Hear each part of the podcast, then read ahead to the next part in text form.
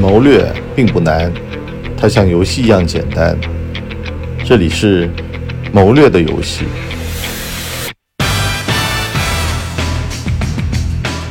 大家好，欢迎收听谋略的游戏，我是你博叔。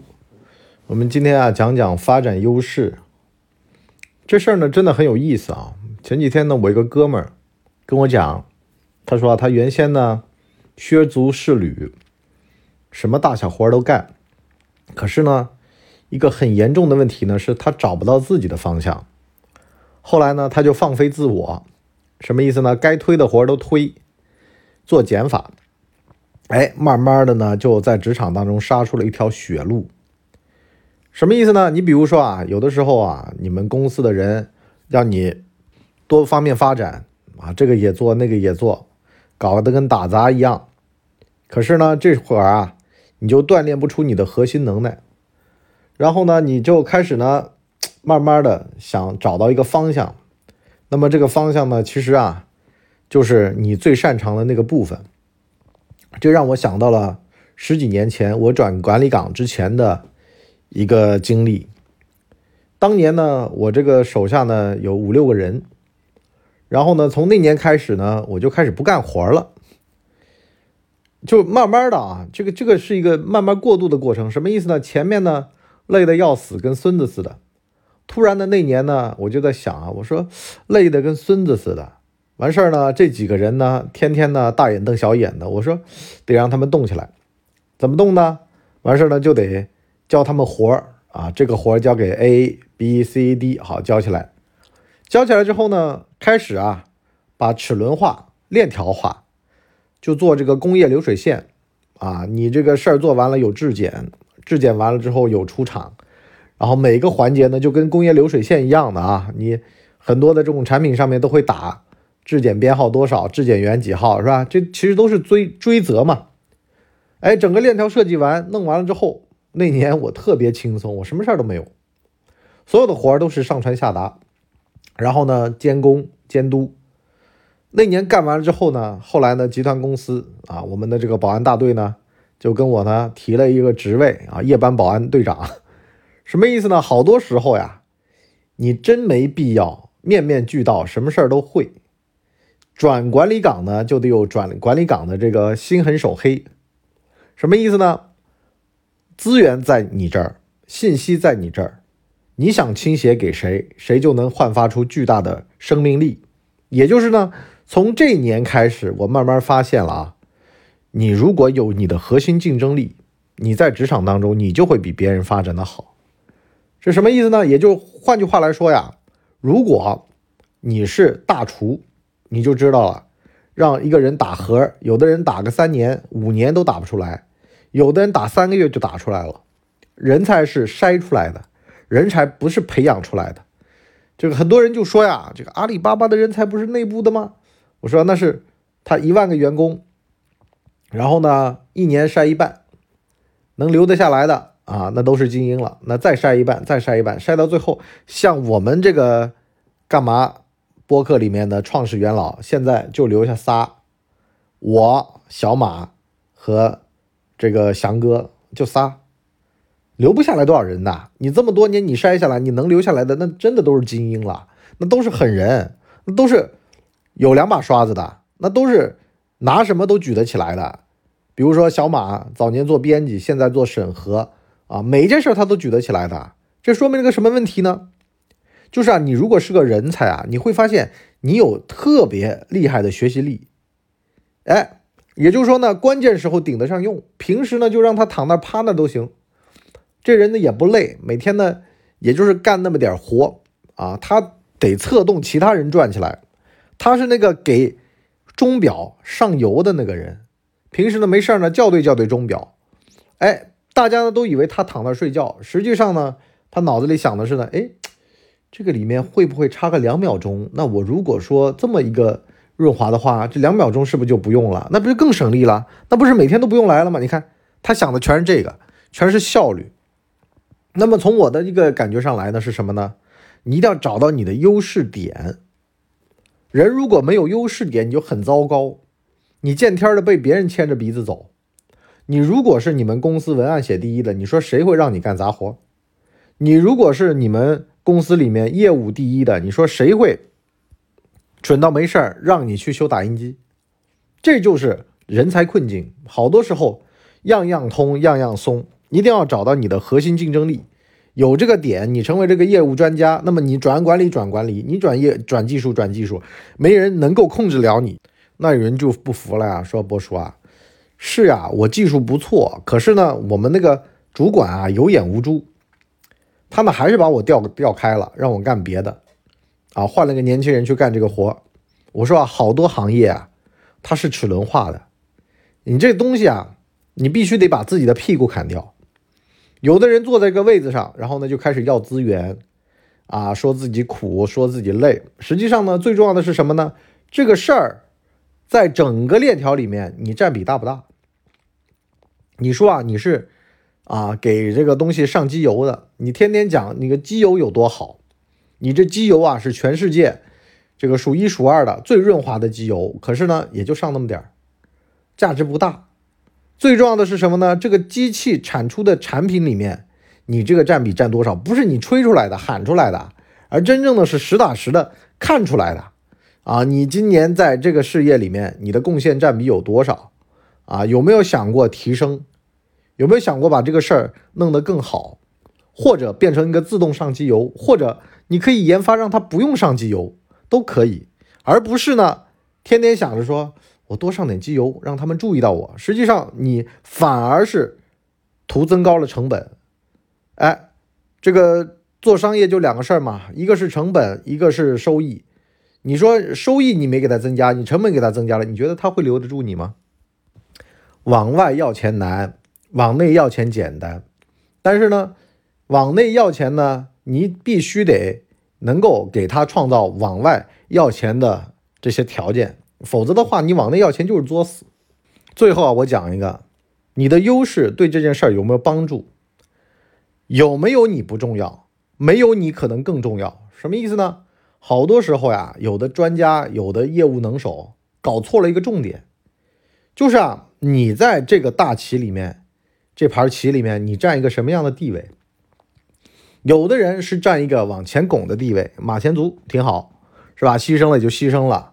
其实有的时候，包括像我们的一些同事都知道啊，当你去搞政治的时候，你会发现啊，你扇那个市政府秘书长的巴掌，实际上是扇给市长看的，但是你不能直接扇市长的巴掌，否则的话，这事儿就没有个回转余地了。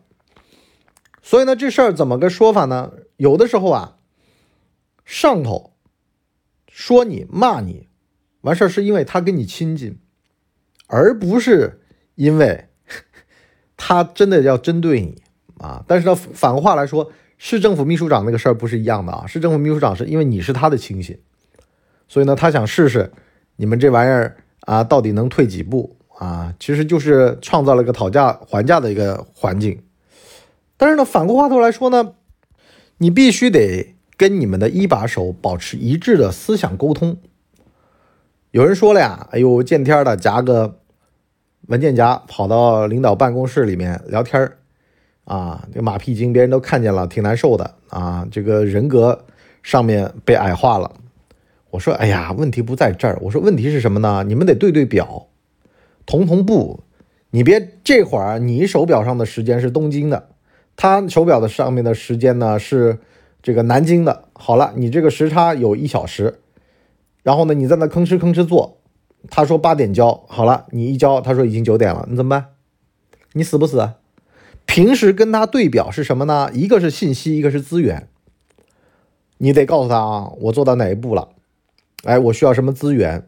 你如果不张这个嘴呢，他不知道。完事儿呢，他以为你这儿搞得定。好了，到了时间问你要东西，要不出来。啊，然后呢，这个时候呢，你又好面子，或者呢，你还帮别人去挡枪，是吧？本来呢，这个不该你负的责任你负了啊。其实从职责上来说呢，其实是上一个环节出了问题，到你这儿呢，你要弥补它，你弥补不了，你没有办法帮他负责。可是呢，你又好面子，又帮他负责，就种种的，就是这个就是政治的一个逻辑了，就是你这人有没有政治的敏感度？你知道有的东西是自己能担的，有的东西是自己不能担的。你知道哪些东西特别重要，要这个快点办完；哪些事儿可以放一放；哪些事儿可以推掉；哪些事儿可以握在手上；哪些事儿不能交出去；哪些事儿别绝绝逼要交出去。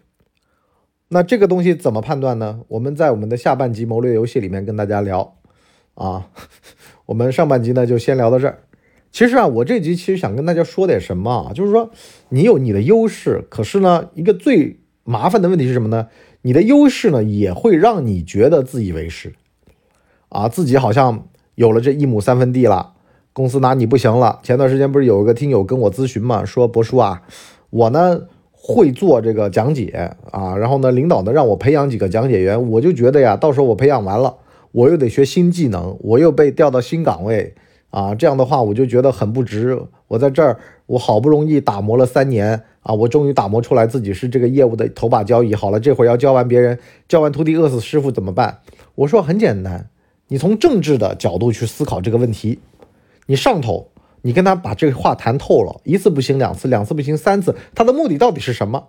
如果他的目的是你培养出来这个人，你当了他们的领导，成立一个新部门，你这不是变管理岗了吗？挺好的，对吧？如果他说你培养出来人，然后呢你出去换一个地方，那你就问他啊，换哪个地方？可以拿捏拿捏的呀，可以聊一聊的呀。我在这儿我付出了这么大的心血，你总得给我安排个更重要的事儿吧？啊，你把我调个闲职，那我是不同意的。你也可以谈的呀，对吧？你别一上来就拒绝嘛。第三，如果他一定要把你调一个闲职，把你给搁那儿了，那你就可以跟他这么讲了，你就说，那我觉得我现在在这儿挺好的啊。你也可以拿捏他的呀。好多时候呢，政治这个东西不是说一味盲目的服从啊，你可以拿去出规章和制度。来跟他辩一辩，来跟他搏一搏，是吧？我觉得我挺喜欢这儿的，那个地方我，你也不用讲啊，你不喜欢那个地方或者那个岗位，你就说我挺习惯这儿的，啊，那么交接完了啊，再看呗，啊，反正呢你就留下个烂摊子好了呀。好多时候这个政治化呢，不是说呢，你就必须得啊像一个小人一样的啊那么的刁钻刻薄，但是呢，别人弄你的时候，你得有反制手段。啊，凭什么呢？那也有可能啊，人家说安插他的这个小姨子是吧，进来担任重要岗位，想把你挤走，你就可以先聊聊呀。啊，你至少你表达了你的态度，他从不从是他的事儿啊。如果说他真的要恶心你，啊，真的要给你穿小鞋，那你提早也知道了呀。啊，那你自己留个后手呗，就像我看那个《大江大河二》第一集里面宋运辉一样的，他说。我跟你都是就那个工作组组长啊，咱们都是草根没背景的，人家都有背景，我们一定要把这个项目，这个东海炼化的事项目再争取争取，人家不用，人家呃转头找个关系户，直接就把自己给弄走了啊，找了个肥缺，找了个能够发展自己事业的地方去了啊，咱不行，咱们只有这条路，那你一条道走到黑的人，你就必须得有一条道走到黑的。这种能耐和心气儿，你跟别人不一样，你是没有伞的孩子，你只能努力奔跑，那你就必须得做出这个架势，让对方也知道，你不要乱来，你乱来的话把我逼急了，我也会有手段的，我不是没手段的人。如果你在社会上行走，人家不死也得扒层皮，那人家一般也不来招惹你啊。你这次跟你谈完了，他心里面掂量掂量，那算了吧，要不然换个人坑吧。换个人坑吧，别坑他了，是吧？这什么东西呢？其实就是政治化。所以呢，我下半集跟大家讲讲，你的政治敏感度非常重要。你在职场当中，你说你少根筋儿，你缺根弦儿，人人都踩你一脚，那你活该。你业务专家是吧？你业务能耐再强，我给你换个岗，你死定了，你死翘翘。为什么呢？业务专家很多时候啊，就容易呢缺这根政治的弦儿，觉得呢我远离政治啊，我把我的技术干好。实际上，好多人就有这种困局。啊，技术干好了，觉得自个儿了不起了，真给你换个地儿，啊，你孙悟空了不得吗？五指山一压压五百年，看看你怎么样。你如果压服了，也就服了，那你这辈子也完了呀。如果没被压服呢？那为什么一开始不跟他谈条件呢？一开始就说，要么我大闹天宫，我有这本事，要么你啊给我点官位做，直接要官得了呀。反正最后还是小人，为什么不这么小呢？哎，这里面讲到一个很有意思的事儿啊，为什么大闹天宫的时候那么多的厉害的人物打孙悟空的时候都不给力？其实就是因为啊，我要保存我的实力。这也是政治化的一个环节。你看这帮政治动物多聪明！如果你想要跟这帮人玩，你就必须得比他们还狡猾、还阴险。你觉得任正非是吃素的吗？为什么他女儿出道也不去华为呢？你可以好好的思考一下这个问题。好了，我们今天这就先到这儿，我们下半集再见，拜拜。哎呦，节目听完了，我是麻辣电台的台长杰森。欢迎大家添加干嘛电台官方微信，微信 ID 是文博小号的全拼，加入我们的社群，一起交流成长吧。干嘛电台扫清你人生路上的所有坑，付费订阅请关注微信订阅号干嘛播客。